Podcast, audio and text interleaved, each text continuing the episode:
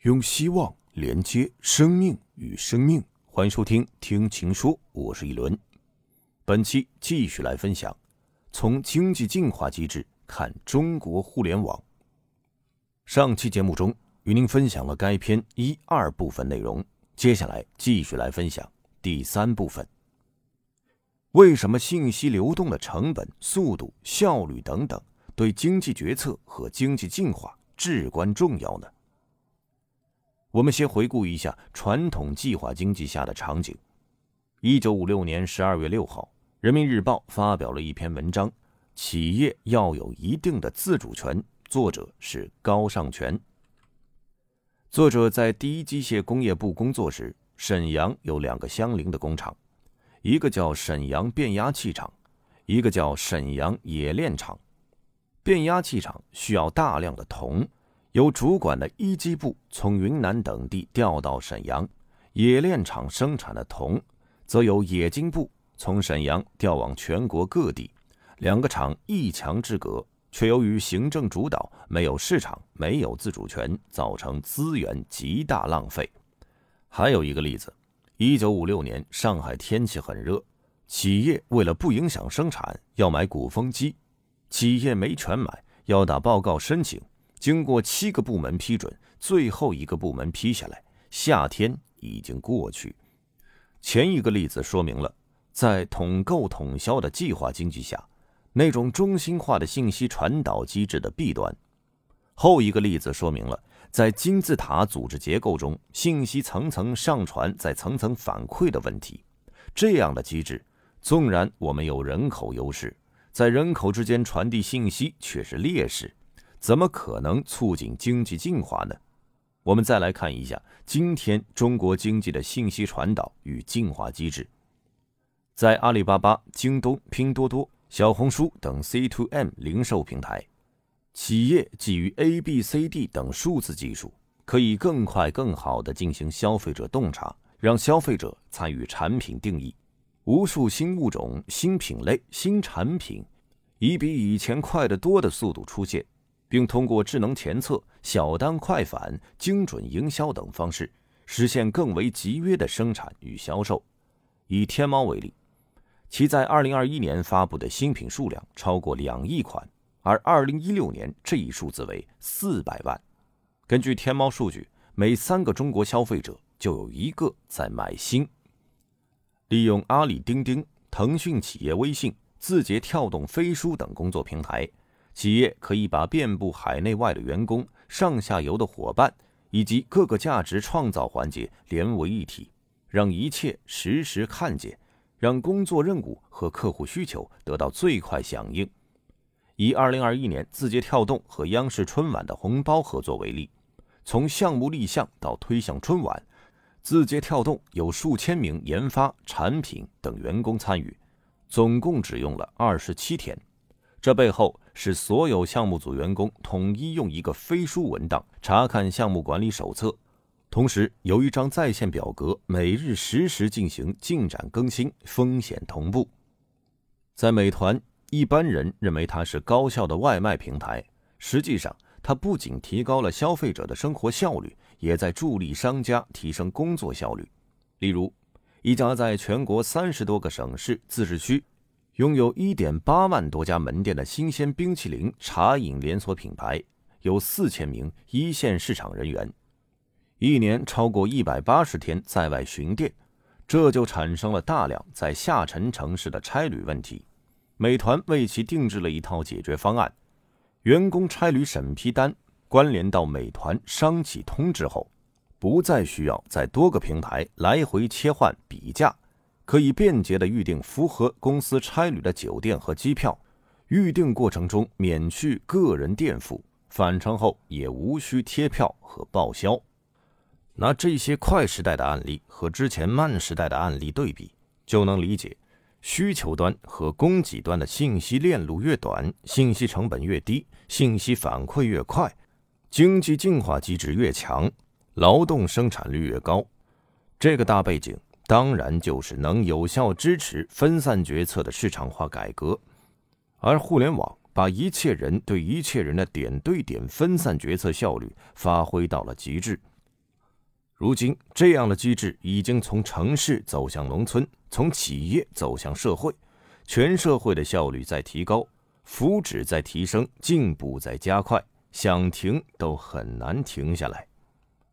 我采访过很多在中国运营的跨国公司高管，中国消费者太喜欢长兴了，中国企业的响应太快了，中国的知识外溢太快了，在数字化方面。中国企业已经走在世界的前面，这是经常听到的说法。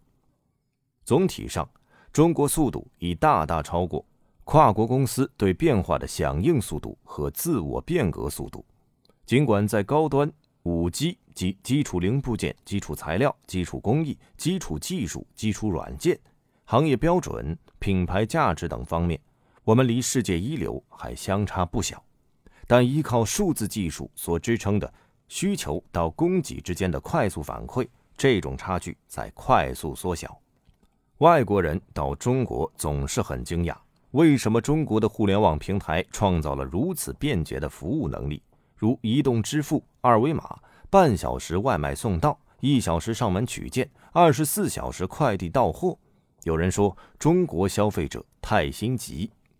中国消费者为什么太心急？因为在互联网时代，他们什么都知道，什么都比较。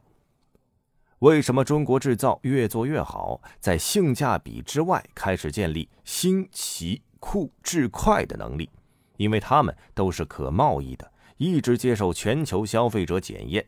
尤其在互联网平台上，实时的评论提供了真实的用户导向，这也是一种更加饱和的压力。所以，无论是在需求端，通过分享全球信息，让人展开在一切可能的方向上的畅想；还是在供给端，通过海量信息、实时数据的反馈，让企业在一切可能的方向上创新与改进，互联网都是中国经济进化机制中最具连接性、能动性的部分。信息和数据如同高能燃料。带动整个中国经济列车隆隆向前而行。第四部分，我们已经处在一个无网不在、无数不行的时代。如果以一九九四年四月二十号中关村的 NCFC 及中国国家计算机与网络设施用每秒六十四 KB 专线正式接入因特网算起，中国互联网即将走过第二十八个年头。加快数字化发展，建设数字中国，已是中国的国家方略。身在一个超过十亿网民组成的在线经济体与在线社会，很多人觉得这是天然就有的。其实，诚如容易却奇绝。中国几代互联网公司不知走过了多少万水千山。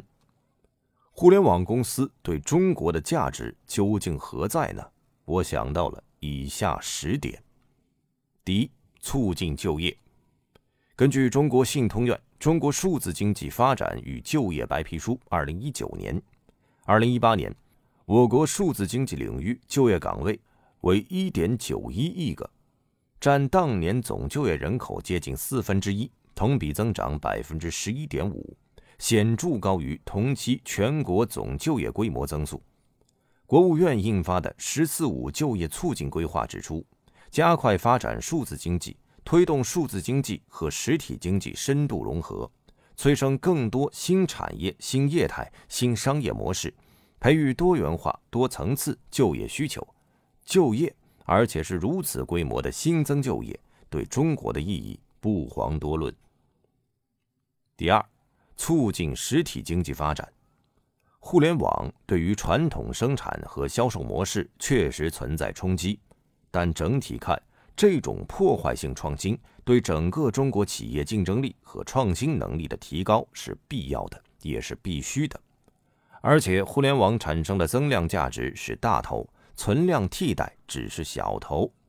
大批中国企业借助互联网和数字化转型，不是越来越弱，而是越来越强。与此同时，中国还出现了一大批和互联网思维、数字技术。完全相结合的数字原生企业，他们都是新实体经济企业。从三 C、智能硬件、智能电动汽车到大量的新消费、层出不穷。第三，促进科技创新。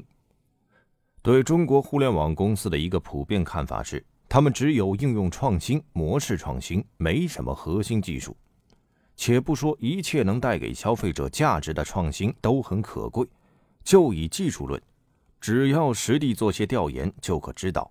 要满足动辄几百万乃至几亿用户的某种在线需求，体验要好，成本要低，要安全可靠，经济上还要可持续，没有技术创新和突破，绝不可能。阿里、腾讯在分布式计算、互联网金融方面的技术，腾讯会议、钉钉在大容量沉浸式会议协作和在线教育方面的技术，百度在车路智行方面的技术。字节跳动在智能推荐算法方面的技术，都是世界领先。第四，促进创业和奋斗。美国人评价了硅谷，凝聚了美国在二十世纪后几十年最宝贵的想象力。中国年轻的互联网创业者们为我们传承了宝贵的奋斗精神和创造精神。今天我们反对九九六零零七。但不能否认，没有超长的付出，就没有今天互联网的体验和竞争力。第五，促进经济的信息化、数字化、智能化升级。互联网公司不仅自身是数字技术的先行者，也显著带动了整个经济的信息化、数字化、智能化转型和升级。无论是制造业还是服务业，无论生产制造还是供应链和物流服务。通过在线化实现数据化，进而开启数据驱动，最终迈向数字驱动。这个过程一直在深化和扩大。即使是海量的小微商户，通过微信支付和支付宝收款，也极大便利了经营。仅微信支付，过去几年就有超过一亿个收款码被发放，更不用说大中型企业、科创企业、专精特新企业。几乎都在不同程度上使用着阿里、腾讯、百度等的云服务。第六，促进政务服务与社会善治，健康码、一网通办、智慧医疗、智慧城市等等，中国互联网公司的服务从 C 端到 B 端到 G 端、S 端及社会，惠及面越来越宽广，无远弗届，极大促进了政务服务和社会治理的改善。第七，促进人们视野的开阔。经济发展无论需求还是供给，都要与时俱进，不断刷新。新从何来？从见识中来。见识何来？一个重要路径就是互联网。近年，中国三四五线市场的增长，很大程度是因为这些地方的年轻人通过短视频和直播。对一二线市场的产品和服务有更多了解，更多同步参与的机会。八，促进中国企业走向世界。中国企业正从产品出海到品牌出海，并在全球市场受到欢迎。其中一个原因是 TikTok、移动游戏等互联网产品在全球流行，有大量体现中国场景、生活与文化的短视频。在海外社交平台涌现，从而改变了很多国外消费者对中国固有的僵化认知。第九，促进新知识、新观念的传播。从最早的门户网站到 Web 二点零时代的微博，到今天的公众号、头条、B 站、知乎、喜马拉雅 FM 等等，互联网已经成为新知识、新观念扩散的最大阵地和载体。十。促进公益、绿色和共同富裕。无论是腾讯九九公益日，还是蚂蚁森林，以及几乎所有著名互联网公司的互联网加公益平台，互联网带动社会公益变得随时随地、简单易行。中国每年参与公益的人数因此大大增加。腾讯、阿里都发布了在未来斥资千亿，在高质量发展中促进共同富裕的计划。在双碳方面，腾讯的净零行动承诺不晚于二零三零年实现自身运营及供应链的全面碳中和，不晚于二零三零年实现百分百的绿色电力。阿里也向社会公布了三大减碳目标：不晚于二零三零年实现自身运营碳中和，不晚于二零三零年协同上下游价值链实现碳排放强度比二零二零年降低百分之五十。同时，用平台方式，通过助力消费者和企业，激发更大的社会参与，到二零三五年十五年间，带动生态累积减碳十五亿吨。中国互联网公司不仅自身积极向善，且在推动善的外溢，促进整个生态向善。以上就是本期全部内容。本期与您分享了从经济进化机制看中国互联网的。第三及第四部分，下期节目继续来分享第五、第六部分内容。喜欢的话，欢迎订阅及关注。更多精彩，请关注“秦朔朋友圈”。我是一轮，我们下期再见。